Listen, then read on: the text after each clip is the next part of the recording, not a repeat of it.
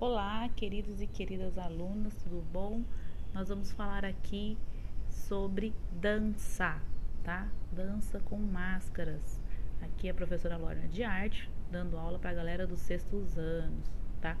A gente vai trabalhar com habilidade, pessoal.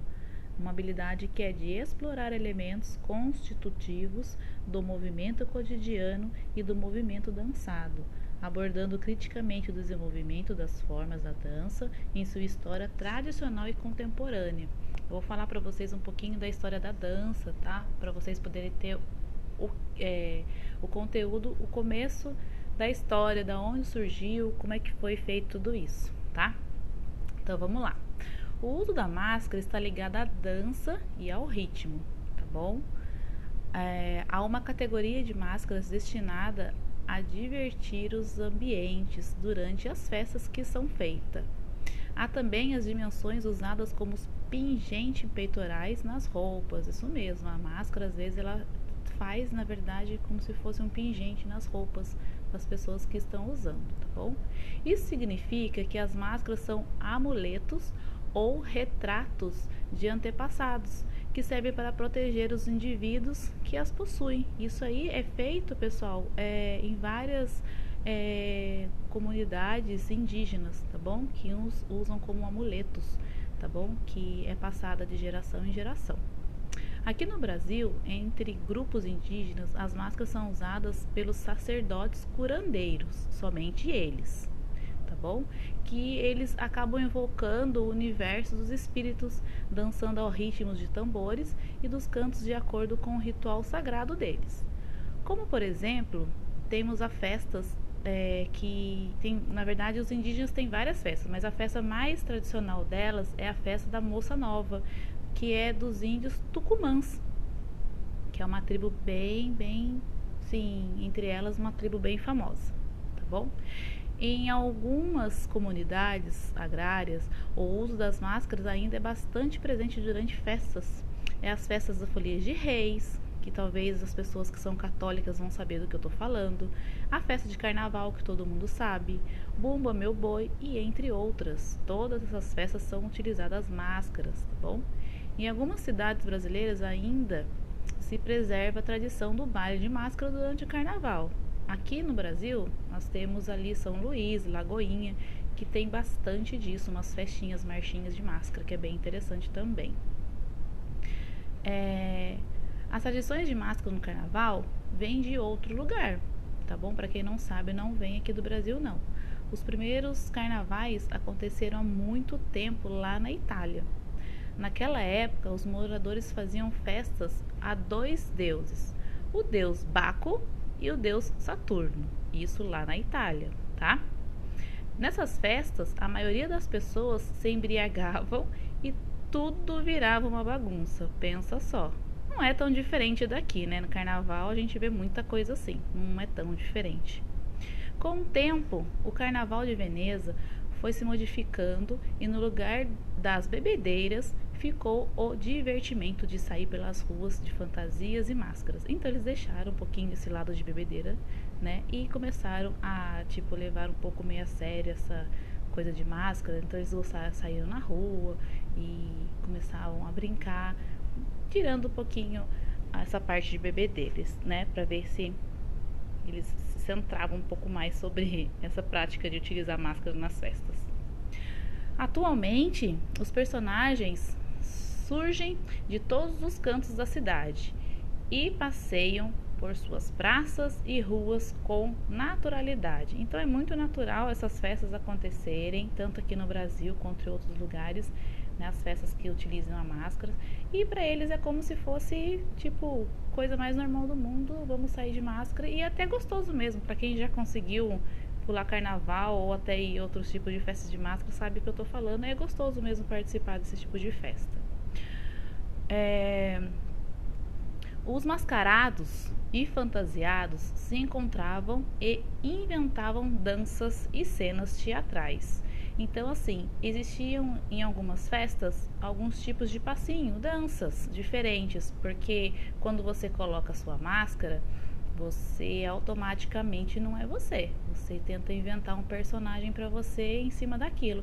então a pessoa acaba se soltando mais. E nisso aí surgia passinhos de danças ou então ceninhas teatrais, inventava ser outra pessoa. As máscaras são também bastante usadas no teatro de comédia. Para quem nunca foi em teatro, é muito interessante saber disso, que elas são usadas bastante em comédia, teatro de comédia.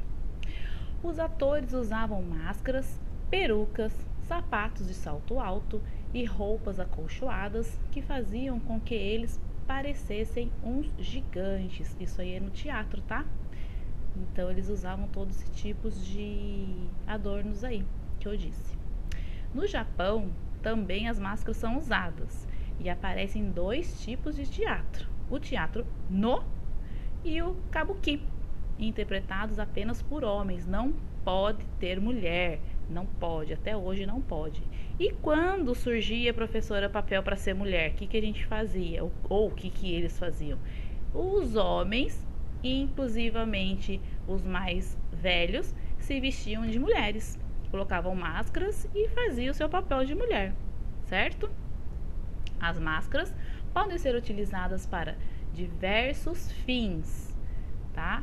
Mas a essência é que ao colocá-las nós nos transformamos em outro ser. Então ela dá esse poder pra gente, a gente consegue ser outro ser. Por quê? A máscara, querendo ou não, ela vai tapear o seu rosto, seu verdadeiro rosto, seu verdadeiro eu. Então você pode fazer o quê? Você pode ser outra pessoa. E automaticamente você se solta porque você está atrás de alguma coisa. Tem alguma coisa na sua frente onde você se solta mais, se libera mais. Então aquelas pessoas que são tímidas, ao extremo, ao colocar essa máscara, vai se sentir super livre para fazer algo, para dançar, para poder interpretar uma, uma, uma, personagem ali que talvez ele nunca nunca soube ser o que ele quer ser, por exemplo, ah, eu quero ser super extrovertido, não consigo. Aliás, quando ele coloca a máscara, ele vai conseguir chegar a esse ponto. Então é bem interessante isso. E a máscara nos dá esse poder, nos dá essa essência de transformarmos em outra pessoa, em outro ser. Por ser a máscara um elemento de tanta importância nas diversas culturas, é comum vermos nas escolas propostas de confecções de máscara. Infelizmente, a gente não está na escola. Mas se a gente estivesse na escola, com certeza é, eu iria estar tá pedindo para a gente confeccionar uma máscara junto, uma máscara da sua escolha. É, não ia colocar tema proposto para vocês, mas vocês iriam escolher, entendeu? Esse tema e iriam confeccionar essa máscara e a gente ia trabalhar em cima disso. Trabalhar como? Com um tipo de dança. Que dança você daria para essa máscara? Você vestindo ela, que dança você faria? Você vestindo a sua própria máscara, é, como você se portaria? Você seria uma máscara falante atrás dela ou seria uma máscara muda? Seria somente por mímica? Então tem vários fatores aí. Seria muito legal essa proposta se nós estivéssemos dentro da escola. Infelizmente a gente está nessa época aí do Covid, a gente tem que ficar em casa para poder se proteger, a gente não pode ir. Mas tá tudo bem, tá tudo tranquilo. É, mas o que, que a gente pode fazer? Eu posso sugerir uma coisa para vocês. vocês. Eu preciso que vocês pesquisem na internet, pode ser no Google ou pode ser no YouTube. Coloquem aí para mim como fazer uma máscara de sucata. Por que sucata, professora? Porque é o que a gente tem em casa: papelão, garrafa PET. Às vezes eu tenho um glitter, às vezes eu tenho uma lantejola, às vezes eu tenho um botão, tenho pano, tenho bola bexiga, tenho jornal, eu tenho papel higiênico. Então, assim, sucata do dia a dia. Então, o que, que vocês vão fazer? Vocês vão pesquisar para mim como fazer uma máscara de sucata. Aí vocês vão lá, vão olhar vão pesquisar na internet, pode ser no Google, pelo YouTube, como eu disse, vocês vão pesquisar e vão confeccionar para mim essa máscara, vão fazer uma criação dessa máscara para mim. Tá? É bem fácil, é bem prático essa confecção. Não quero nada muito assim, nossa, não consigo fazer, professor, eu estou desesperada. Não, nada disso não. Vocês vão lá, vocês pesquisam bonitinho e vão confeccionar, vão criar essa máscara para mim. Como eu disse aí no começo, que a máscara tem diversos tipos, tem diversos, vocês vão ver, tem diversos tamanhos também na sua pesquisa. É, vai ter tamanho, vai ter jeitos de montar. É, vai ter umas máscaras que talvez não é nem para colocar no rosto, é só para ser segurado. Então tem diversos tipos de máscaras, tá? E vocês vão estar tá confeccionando isso para mim, porque é bem divertido, vocês vão ver que é gostoso, pode chamar mamãe, papai, irmãozinho para ajudar. Ah, mas meu irmão é pequenininho, me, vai me atrapalhar. Coloca ele do seu lado para ele poder fazer com você também, não tem problema algum, tá? E aí você vai fazendo a sua máscara. Ah, não gostei. Pode refazer de novo, sem problema algum, porque é muito divertido mesmo fazer essa máscara. E é bem fácil, tá bom? Aí o que, que vocês vão fazer? Vocês vão fazer essa pesquisa. Essa pesquisa eu quero que vocês coloquem no caderno de vocês de linha, porque a gente trabalha com dois tipos de caderno, né, galera? A gente trabalha com o caderno de linha e o caderno branco de desenho. Então eu quero que vocês coloquem a pesquisa de vocês no caderno de linha, tudo bonitinho tá bom? Pra gente poder depois, quando voltar pra escola, eu poder ver o conteúdo que vocês fizeram. E vai fazer pra mim a máscara, tá? De sucata. E no caderno de desenho, o que, que vocês vão fazer? Vocês vão pegar o caderno de desenho e vão desenhar ela pra mim, tá? Você vai olhar a sua máscara, como você fez, como você terminou. Ah, terminei, tá uma gracinha. Beleza. Você vai colocar ela na sua frente, vai olhar ela e vai fazer uma releitura dela. O que seria uma releitura? Você vai desenhar ela conforme você está olhando. Ah, mas eu quero modificar, eu quero colocar uma borboleta em vez do meu botão que está nela. Pode colocar borboleta, não tem problema nenhum. É a releitura sua que eu quero ver. Então você vai fazer duas coisas para mim. Vai fazer, aliás, três, né? Você primeiro vai pesquisar como se faz uma máscara de sucata. Depois você vai criar a sua máscara, vai fazer a sua máscara. E terceiro, você vai desenhar ela, vai fazer uma releitura no seu caderno de arte, tá bom? Aí você vai desenhar, vai colorir do jeitinho que a professora sempre explicou para vocês, com margem, tudo muito bonitinho no caderno de arte. Professora, meu caderno de arte sumiu, eu perdi, molhou, que, que eu posso fazer? Você pode fazer em uma folha de sulfite. Ah, mas eu também não tenho folha de sulfite. Também não tem? Então faça no caderno de linha sem problema algum. O importante é você fazer, tá bom? O importante é você não deixar de fazer essa atividade, é pegar e fazer, ok? É, a pesquisa é, não precisa ser muito extensa, não precisa ser muito grande, tá bom? Ah, professora, eu tenho, eu vou pegar e copiar. Não, você pode ler junto com a mamãe, pede para a mamãe ou irmãozinho te ajudar a ler. Você pega, você lê, você interpreta e pode estar passando para o seu caderno como se fosse uma, uma conclusão, tá? Você vai, pode fazer ela como uma conclusão, porque às vezes a pesquisa é muito grande, tem muita coisa para escrever e não é isso. Meu objetivo não é você copiar e me entregar. O objetivo da aula é você pegar, ler, interpretar aquela leitura, tô sabendo, conseguir entender, aí você escreve aquilo que você entendeu no seu caderno como se fosse uma conclusão daquilo que você pesquisou, tá bom? É isso que eu quero. Então façam com calma, façam com dedicação, com carinho, porque eu sei que vocês têm esse lado da arte aflorada em vocês, porque eu já é, prestei atenção que vocês gostam de fazer, é isso mesmo, é gostoso mesmo a aula de arte. As outras aulas também são, mas é quando chega a aula de arte é mais para relaxar, é mais para aprender coisas novas, pintar, colorir. Eu sei que vocês gostam disso tudo. E é isso mesmo, tá bom? É, eu quero falar aqui para vocês também o que significa a palavra criação, tá? Porque eu tô falando muito de criar, criar, criar. Então eu vou falar aqui para vocês com poucas palavras sobre o que é criação. A criação refere-se ao fazer artístico, tá? Quando os sujeitos criam. Quem é o sujeito? O sujeito sou eu, é você, tá bom? É, produzem e constroem algo. Então vocês vão construir ou fazer algo proposto pela professora. Trata-se de uma atitude intencional e investigativa, tá? Que acontece? Você vai investigar como é que se faz e vai trazer para mim a sua investigação, tá? Isso que é bacana. Através disso, você vai ter a estética, a beleza do produto, os sentimentos, que é aquilo que você vai colocar em cima do seu produto, qual é o sentimento que você vai colocar em cima dessa máscara, porque quando eu estou confeccionando, quando eu estou criando algo, eu preciso de colocar um sentimento em cima daquilo. Então, qual tipo de sentimento você vai colocar naquela máscara? Será que aquela máscara vai ser vai sair com o rosto feliz?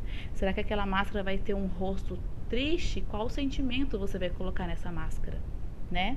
Quais são as suas ideias? Ah, será que eu vou usar lã? Será que eu vou usar areia? Será que eu vou usar cola com linha? Então, qual a sua ideia?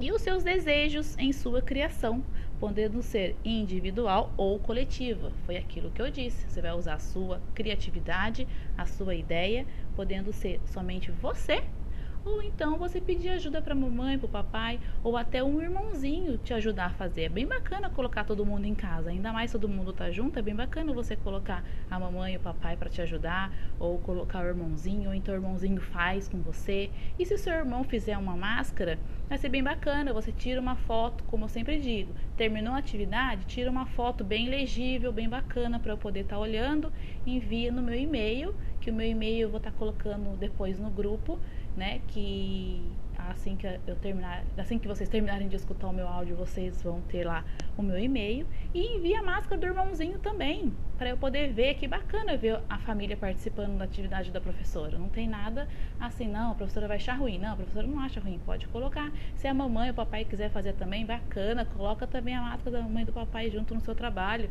Eu vou estar tá vendo que vai estar tá todo mundo interagindo, isso aí é bacana, tá bom? E é isso, galera. Espero que vocês tenham entendido. Espero que eu, sim, que eu consegui passar para vocês o que, que é para ser feito. Vai estar lá depois embaixo anexado o meu e-mail para ser enviado as fotos da, das criações de vocês sobre as máscaras, tá bom? E lembrando que as máscaras estão aí para ser usadas. Hoje em dia a gente está usando o quê? As máscaras, uma máscara para nos proteger. Querendo ou não, a gente está se escondendo atrás de uma máscara, a gente está se protegendo. E é isso, pessoal. A gente está usando máscara, a máscara está aí na nossa vida o tempo todo, sem a gente perceber. Eu só fiz uma comparação sobre as máscaras que a gente vai estar tá trabalhando com a máscara de hoje, porque é o que a gente, o que está acontecendo hoje em dia, né? A gente está usando máscara. E a gente pode perceber que tem diversos tipos de máscara hoje em dia. Tem máscara de oncinha, tem máscara de bolinha, tem máscara com rosto chorando, tem máscara de, de boca grandona, tem diversos tipos de máscaras, né? Nossa, e até bacana você sair na rua com a sua, aquela simplesinha branquinha, que é a minha, praticamente é uma branquinha simples e quando eu vou na rua, vejo alguém com uma máscara com o rosto, com uma boca grandona, um sorrisão. Ou então eu vejo uma máscara toda camuflada do exército. Eu acho lindo esse tipo de máscara. E aí dá pra se ver que a máscara a gente faz, a gente cria, a gente compra, né? Pra estar tá usando aquela máscara com aquela ideia, mas colocando os, os, sentimentos. Ah, eu tô feliz, eu pôr a máscara de bocão. Ah, eu tô triste, eu pôr a máscara de boquinha. Ah, eu, eu, sou mais glamurosa, vamos dizer assim, então eu vou comprar a máscara de oncinha. Então a gente vê que tem um sentimento através disso tudo, né? Então fica aí, fica a dica para vocês. Eu acho que eu já falei até demais. Mas fica aí a dica e espero que vocês façam um bom trabalho, que eu sei que vocês vão fazer um bom trabalho, que eu confio em vocês, eu sei que vocês amam arte. E espero depois o retorno de vocês pelo meu e-mail, tá bom, galera?